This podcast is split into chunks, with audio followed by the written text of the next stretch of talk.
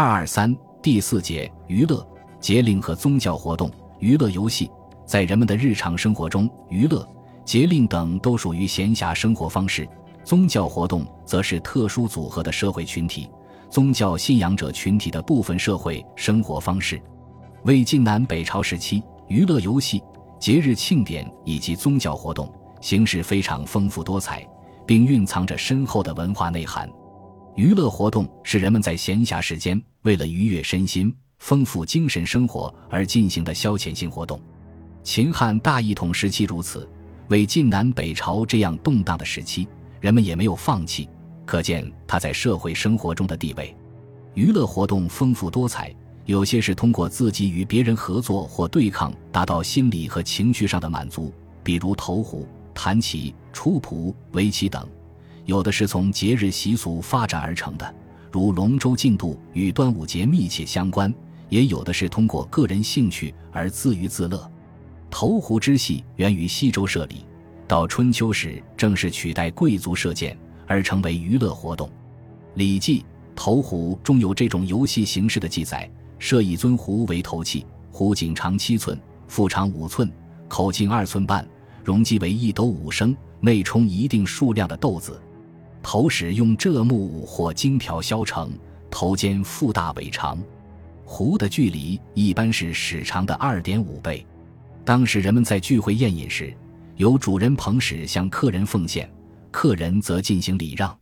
由此可见，投壶本意是宾主互视礼仪的一种方式。按规定，连投四支不中，则罚酒；最后以多中者获胜。游戏时，旁边有人击鼓为节，或起舞助兴，用以渲染比赛气氛。魏晋以来，投壶已向娱乐化发展。壶一律铸成金属器皿，底变浅，边加耳，既增加难度，又丰富了玩法。到南朝时，良人贺辉在壶前放置上屏障，更使其难上加难。以后此法传入北朝，北齐诸王的壶杖皆装饰得十分精美。这时的玩法已发生很大变化。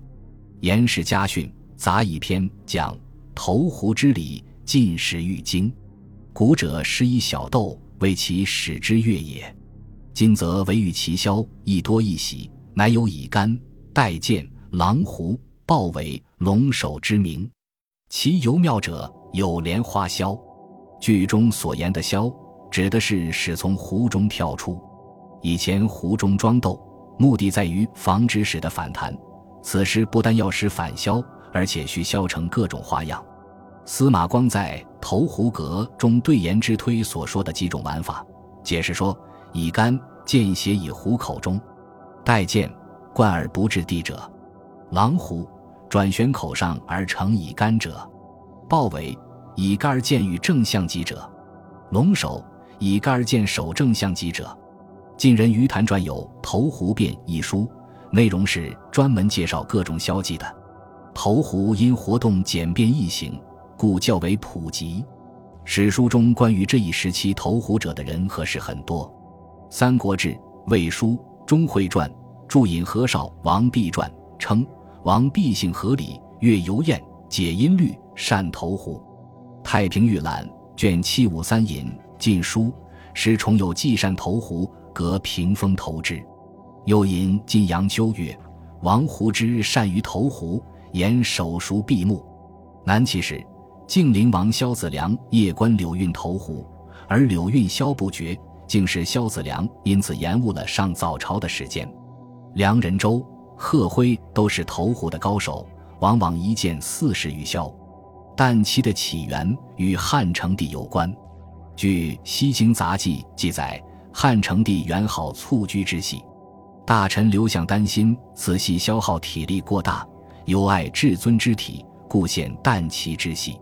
但其因器具造价较高，所以始终在上层社会流行。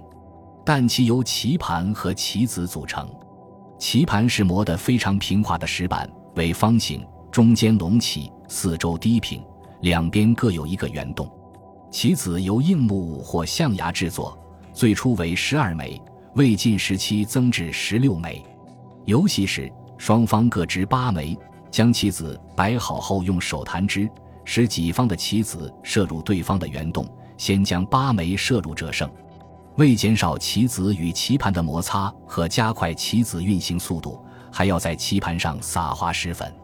但其十分讲究个人技巧，必须根据对方的布阵，采用拨、锤、撇等方法打开对方棋子。魏文帝曹丕但其技艺高超，不用手而用裹头的脚中，但其竞技性强，对抗程度高。曹魏时夏侯惇著《弹棋赋》称。相形头巧，左辅右拨，挥先指以长斜，因延长而发八。胜者含和，负者丧言。惜情于之未遂，恨白日之微传。时机一之端手，故君子之所欢也。其激烈程度由此可见一斑。初谱是我国流传久远的博戏之一，西汉时已出现，东汉时相当普及。只不过那时是一种供销遣用的雅戏，魏晋时期，它开始转变成赌气。南北朝时，以出仆射赌的风气十分兴盛。出仆是一种可供两人或数人参与的游戏，其器具分平、碑、木、马、石五种。平级棋盘上有关、坑、堑等行棋障碍，碑是投掷五木的容器。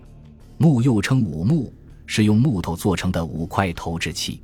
马和矢都是棋子，马代表骑兵，矢代表步兵。竞赛各方以投掷五木所得彩，决定马的进退和矢对对方马的围杀阻截。五目全黑为炉，得彩十六；二白三黑的彩十四；二黑三白的彩十；全白的彩八。此四种为贵彩，余者为杂彩。即开为十二，塞为十一，塔为五，突为四，绝为三，消为二。得贵彩者可连续投掷，走马过关；杂彩则不行。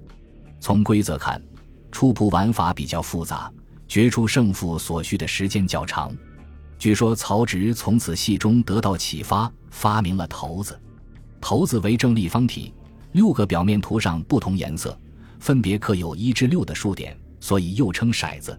无论出仆还是骰子，都可用来赌博，这也是娱乐活动发展到一定程度所产生的负面作用。魏晋南北朝时期，社会各阶层都有人玩出仆，只不过普通百姓没有上流社会的排场大而已。有些孩子也沉溺于此道。南朝的名士何尚之、姜嵬都是十来岁即开始玩出谱的。由于游戏带有赌博性质，故造就了很多赌徒。刘宋开国皇帝刘裕发迹前豪赌成风，一次与刁魁玩出仆，曾输掉三万钱，无钱还债，被刁魁绑在马桩上示众。其子刘俊当皇帝后，在宫中以出仆开设赌局，强制从臣下那里刮钱。赌棍中颇有技艺高手。东晋时，桓温赌输掉了数百户库米，无法交代，只好向名赌元丹求救。元丹欣然答应，即系原型是忽举楷母，制璧卢骥，二人齐教，敌家振举丧气，俄请获数百万。在春秋时期，史籍中已见有围棋的内容。《左传》襄公二十五年书曰：“其者所执之子，以子为而相杀，故谓之为棋。”汉人班固和马融分别撰有《易旨》和《围棋赋》。表明当时人们对围棋的布局谋略已有相当高的认识。魏晋南北朝时期，围棋得到极大的发展，这和它的普及不无关系。